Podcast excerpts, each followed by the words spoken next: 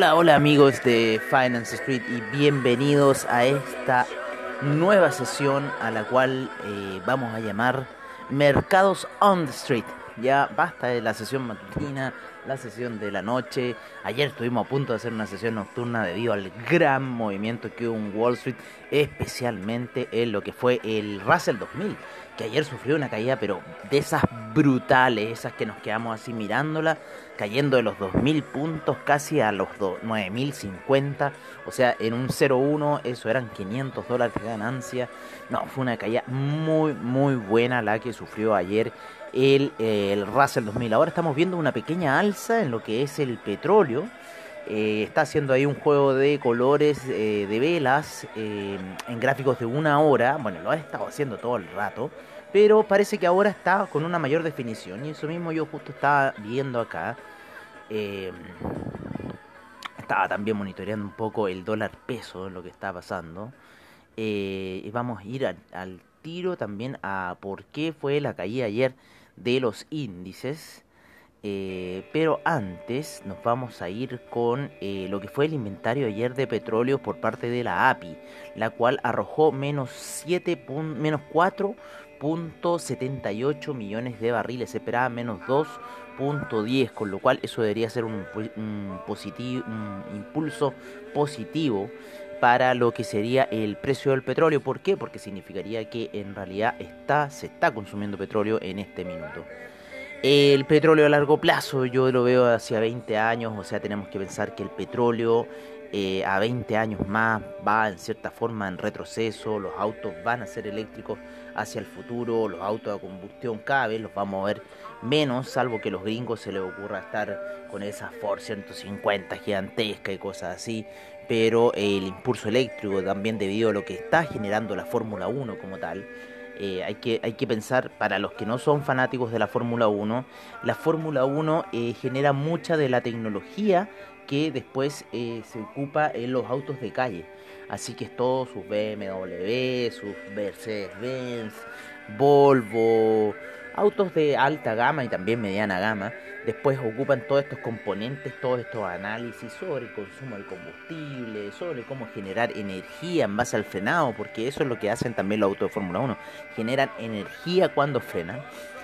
Em, así que todas esas situaciones se analizan para luego llevarlas al auto de calle, al auto de ciudad, ¿vale? El auto que tú ocupas a diario. Así que en cierta forma la Fórmula 1 es bastante responsable también en lo que va a ser el cambio eléctrico. Otra también responsable de esta situación es eh, la Fórmula E. La Fórmula E es la fórmula eléctrica, que también se está viendo si se va a hacer la, la temporada que se está haciendo acá en Santiago de Chile. Se está viendo esa situación. Eh, y también la Fórmula E es eh, bastante responsable en lo que va a ser el auto del futuro. De hecho, antiguamente en la Fórmula E se ocupaban dos autos para poder recargar energía y el día de hoy, o sea, hasta el día de hoy, ya solamente se ocupa un auto para completar toda la carrera. Así que eso ha sido un avance enorme en lo que ha sido la electricidad. Por otro lado, también tenemos que ver Apple Apple que propuso ya esta situación de generar ellos también autos eléctricos, con lo cual también la acción de Apple se empieza a disparar. Eh, por otro lado, la acción de Tesla, ¿no es cierto?, se dispara con lo que es SpaceX, aunque Javierito diga, ay, no, es que no, SpaceX no. Sí, está bien, ellos todavía no han salido a, bolsa, eh, pero Elon Musk es el presidente de la compañía y por ende toda noticia de SpaceX siempre va a tener esa repercusión ese doble significado, no por parte del mercado, así lo va a dar el mercado. Así que bueno, en cierta forma estamos viendo eh, esa situación. Eh, vamos a hablar un poco de la caída de ayer del índice que se debió principalmente a, Mac, a McConnell, que McConnell, eh, un, al parecer un senador demócrata, está eh, en contra de el, el, estímulo que está proponiendo Trump. Entonces, en cierta forma, hubo como un veto, parece, a la, votación de esta situación y hizo que el Russell 2000 cayera estrepitosamente el día de ayer. Es siempre bueno tener en, en, consideración el Russell 2000, ya que si bien puede estar atrasado, también nos puede dar ese aviso adelantado de que el mercado ya quiere en cierta forma caer o algo así.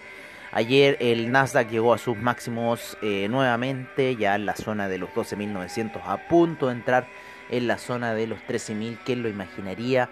Luego de haber, eh, antes de la caída, haber estado a niveles de 9.000 eh, y llegar a los 6.000 y recuperar casi más de un 100%. O sea, es, ha sido este año el año de locos en cuanto a los índices, porque por lo general esas caídas como los que ocurrieron este año, esas caídas se demoran por lo general 5 o más años en recuperarse y se han recuperado netamente en 3, 4 meses, con lo cual eso da algo que ver. A mí me tiene muy preocupado la situación gráfica que se está reflejando hoy en día en los mercados. Me voy a sonar un poco, lo voy a dejar con la Bonnie Tyler mientras me sueno.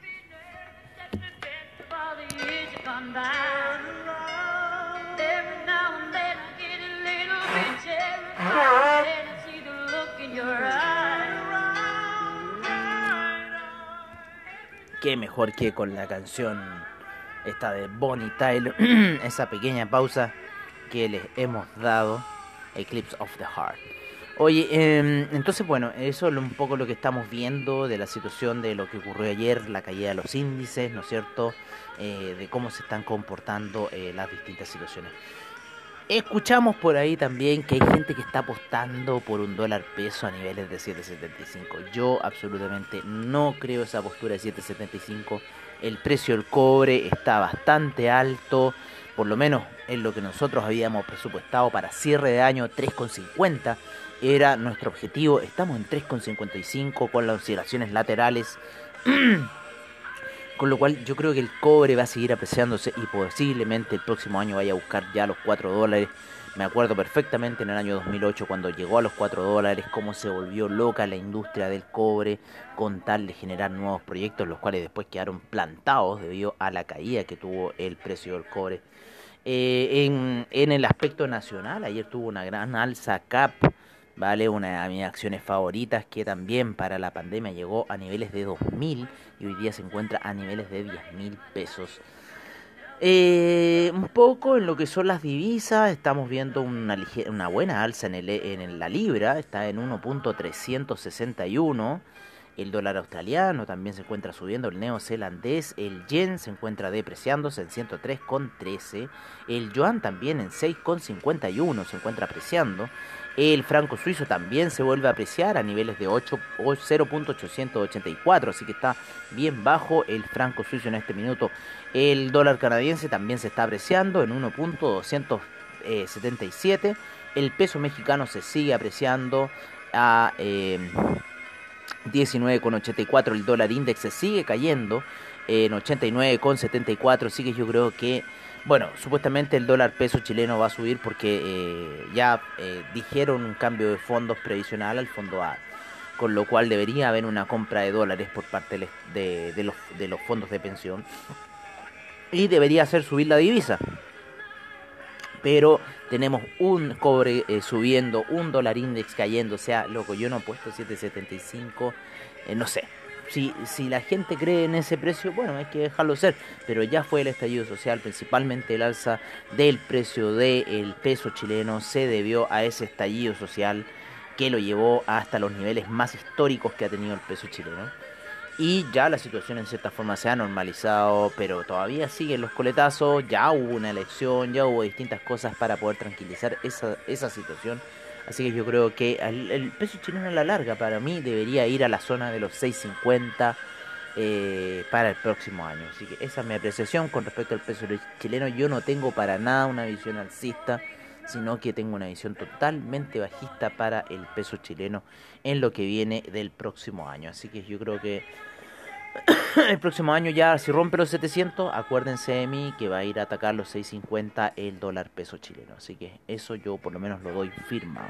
Y después iré a, la oficina de aquellos que están diciendo eh, en 7.75. No, no te creo, no, no, no veo fundamentos para el 7.75.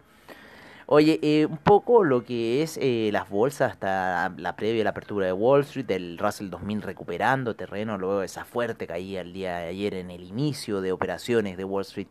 El, el SIP también recuperando en la caída en gráficos de 4 horas, lo llevó a la media de 20 periodos donde generó el rebote ya está en cierta forma a nivel de la última vela de 4 horas, o sea, de, de la vela de caída de 4 horas. Eh, ya está en ese nivel, así que estaría dando ya una respuesta de salida, lo mismo que el Dow Jones. El Nasdaq también se mantiene en una situación que yo creo que quiere ir a buscar esos 13.000 puntos quizá hacia fin de año y bueno, ver qué va a pasar. Hay que estar muy atentos a esa situación, muy atentos. El DAX ha empezado ligeramente lateral, lo mismo que el índice español, lo mismo que el CAC han empezado eh, ligeramente laterales. Vamos a ver también cómo estuvo la sesión en, Asia, donde estuvo alcista muy fuerte. El China 50 ya está en niveles de 17.385, luego de haber partido en los 17.100 aproximadamente, 143. Como siempre, el, el inicio de sesión china es la clave.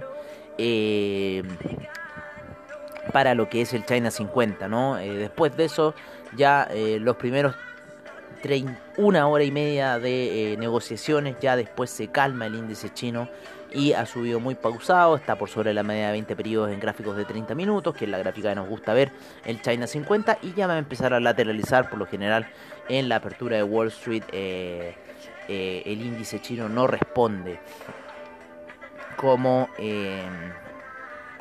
como lo hacen los otros índices que por lo general siguen la tendencia de los índices eh, norteamericanos. Así que bueno, estamos viendo esa situación. Nos vamos a ir un poco con eh, los hidrocarburos, los cuales están al alza, por lo menos la gasolina está al alza, ya llegando a los máximos eh, que ha tenido durante el año. Vamos a verlo bien. Sí, los más, casi los máximos del año, porque los máximos máximos que tuvo en el año fue ahí por agosto así que ya está en esa zona del 1. casi 40 la gasolina para cerrar el año. Todos dicen un año terrible, en realidad ha sido un año espectacular. Oye, eh, el, el, gas también está sufriendo una alza luego de la caída del gap que se mandó, que lo llevó a 2,34 aproximadamente, un poquito más bajo.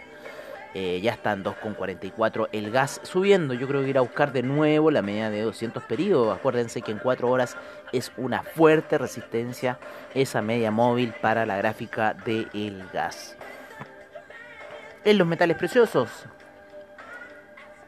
Estamos viendo ayer una lateralización del oro, pero extremada, extremada. Me, dejó muy preocupado. Eh, en realidad vamos a verlo como está en velas daily, también hoy día muy lateral. Hay una lateralización que está llevando a la media de 20 eh, y 50 periodos, las cuales están por debajo de la gráfica diaria y podrían dar un soporte. Pero como está la gráfica podría también ser un desplome. Así que hay que ver esta situación. Si es que se va a apoyar en la media de 20 periodos y tirar eh, un impulso alcista para el próximo año o netamente empezar a caer. Pero yo creo que con la depreciación del dólar index el eh, oro debería empezar un camino alcista. Ya el platino va alcista, ya está a niveles de hace aproximadamente unas cuatro semanas atrás. Ahí a inicios del año está a niveles de 1071, yo creo que podría alcanzar los 1100 el platino eh, al cierre del año. La plata muy lateral en 4 horas, muy lateral, ahí apoyándose en la media de 20 periodos. Eh, para dar un impulso alcista en 4 horas también el oro muy muy lateral así que está ayer inoperable el oro así que no para mí no fue una sesión de oro para mí ayer Vamos a irnos con los secuaces del oro, ¿no es cierto? El franco suizo está al alza, el franco suizo quizás nos daría, nos daría un impulso bajista. El franco suizo ha llegado a niveles bien bajos, el día de hoy eh, aproximadamente a la zona de 0.881, así que fuerte apreciación del franco suizo, con lo cual deberíamos también tener una apreciación del oro que no se está dando muy, muy pareja en este minuto. En este minuto, como les digo, franco suizo está subiendo y eh, deberíamos tener en cierta forma eh, una apreciación del oro, pero quiere como romper en gráficos de 4 horas hacia la baja. Hay que tener ojo ahí, ayer estuvo muy lateral, como les digo, inoperable eh, por lo menos. El euro ya ha traspasado esa resistencia de los 1.227 y se encuentra subiendo el euro, que lo diría yo, el euro decía y esto va a llegar 1 a 1, sin embargo se está apreciando el euro, y eh, tengo ahí un eh, amigo en Estados Unidos, Raúl, que se ha vuelto operador de euro. Tenemos que hablar, Raulito. Eh, una conversación entre los dos, que siempre nos encanta hablar de trading. cuando tenemos la oportunidad y dejamos a mi amiga Juliana a un lado mientras hablamos del trading. Un besote para ella, un abrazote para ti, Raúl, que están en Nueva York. Espero ir a verlos pronto. Tengo unas ganas enormes de volver a Nueva York. Eh, dólar index ya a niveles casi de soporte de la semana antepasada. Eh, está en 89,70, sigue cayendo, esas resistencias medias móviles en gráficos de 4 horas, la media móvil de 20, la media móvil de 50, recuerden esas medias móviles que le está ejerciendo mucha resistencia al dólar index en gráficos de 4 horas, así que es de tendencia larga. Vámonos con el café el café empezó con una vela alcista fuerte a niveles de 125 se encuentra ahora, podría ir a buscar los 127, rebotó en la media de 200 periodos el día lunes en gráficos de una hora y eh, yo creo que podría estar oscilando entre estos niveles de 128 y después volver nuevamente a la media móvil de 200 periodos que está subiendo, ya se encuentra casi a niveles de 122 en gráficos de una hora. Nos vamos con el dólar peso, el cual está cayendo en este minuto. Debido, yo también creía esta apreciación del dólar index. Así que puede que me tire esta orden para afuera. Voy a tratar de ganarle primero un poco al mercado ahí con las órdenes. Estamos aquí desafiando al mercado, ¿no es cierto? Eh, había empezado eh, ligeramente neutral. Yo pensaba poner una compra sobre los 7.15. Sin embargo, empezó a retroceder el, el ¿cómo se llama? El, el, el dólar peso. Yo lo veo mucho en gráficos de 15 minutos. Se lo recomiendo mucho en gráficos de 15 minutos. También 30 minutos funciona bastante. Había ya llegado a un nivel de resistencia, si lo vemos en los días del día lunes, había sido un nivel de resistencia fuerte, el 714, eh, después fue 713, después volvió hoy día a 714, así que yo creo que 715 ya sería un nivel de ruptura bastante fuerte. Por ahora estamos viendo un poco esta vela grande que mandó en gráficos de 15 minutos a la baja y ver qué va a pasar con esta situación, así que me volví a la plataforma de VFX, cerré la operación ahí de oro al peso. Vamos a ver la que teníamos de alza. Vamos a ver cómo vamos con la de baja. Yo creo que rompiendo 708 seguiríamos la caída del dólar peso en busca de los 700. Mañana, creo que mañana hay eh, inventarios de cobre, algo así, así que hay que tener ojo de lo que pueda pasar con esa situación. Sigue cayendo dólar peso, por lo menos la plataforma de AvaTrade está en 711, la venta.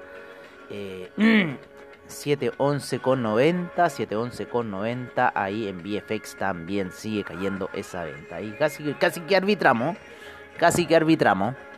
Así que es bueno. Oye, vámonos cerrando ya con, esta maravillosa canción de YouTube, pero no sin antes ver, ¿no es cierto?, el precio del Bitcoin que se encuentra en 27.632. Eh, Hemos tenido también una alza en el criptomercado eh, muchas criptomonedas han subido, especialmente el Bitcoin Vault, que estuvo en niveles muy bajos, ya está por sobre los 100, subiendo fuerte. Bitcoin Vault llegó a estar en 400, así que ojo para los mineros de Bitcoin Vault. Yo también quiero minar, no he, he tenido tiempo para hacer mi cuenta de minar en Bitcoin Vault. Eh, el Bitcoin en máximos nuevos, ¿no es cierto? Ya llegó a la zona de los 28.000 y fracción. Eh, está lateralizando mucho apoyo en la media de 20 periodos de gráficos de 4 horas. Revisen los gráficos de 4 horas, hay mucho apoyo.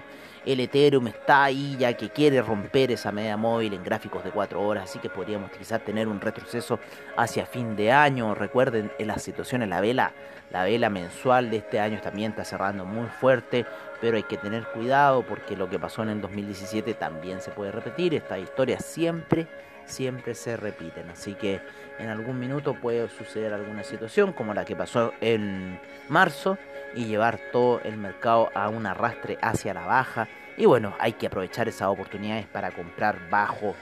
Recordando ver ahí eh, las medias móviles, ¿no es cierto? Eh, en semanales, principalmente cuando fue esa caída del NASA que fue a buscar esa media móvil de 200 periodos en gráficos casi que mensuales fue. Así que bueno, estamos viendo esa bonita caída del dólar peso en este minuto. Eh, ya en 7.11 con 30, yo creo que va a ir a buscar esos 708, ¿no es cierto? Está estocástico indicando hacia abajo. Así que estamos toda la situación, la tormenta perfecta para que el dólar peso siga cayendo, por lo menos el día de hoy. Eh, yo creo que eh, hasta este minuto, ¿no es cierto? Si hubiera una reversión, yo creo que empezaría quizás algunas compras a niveles de 7.3. En este minuto, claro está, o sea, estamos hablando de las 9 de la mañana, horario de Chile, 7 de la mañana, horario de Nueva York. Eh, hay poco volumen, excepto en el Bitcoin, en el criptomercado. En el criptomercado hay harto volumen moviéndose. Eh, y hay poco volumen en las otras situaciones. Bueno amigos, eso sería todo por ahora. Un agrado como siempre eh, estar con ustedes, transmitirle a ustedes todo lo que es los mercados en Mercados on the Street. Mercados on the Street de Finance Street. Ese es nuestro nuevo nombre ahora para estas sesiones eh, que vamos a hacer, ya no la sesión matutina, yo creo que quizás volveremos hacia el invierno, ¿no es cierto? Cuando ya estamos más con el horario de Nueva York y estamos con más adrenalina viendo estas cosas, ya antes del horario York, estamos ahí viendo un poco, analizando lo que fue el día en mercados on Street, de Finance Street. Agradecemos a investing.com, Trading Economics, Forex Factory, eh, a Ava Trade, eh, seguridad y confianza para tu trading online y bajos spread como siempre. Eh, les deseamos que tengan un muy buen trade el día de hoy. Recuerden no apalancarse mucho si tienen poco capital y si bueno tienen que hacer una jugada muy a la segura la que vayan a hacer. Recuerden el trading eh, es traicionero y te puedes dar vuelta y de repente ¡pum! desapareció tu capital o te pudiste volver millonario. La suerte del principiante. Un abrazo amigos, cuídense y nos estaremos viendo muy pronto en una nueva sesión de Mercados on the Street.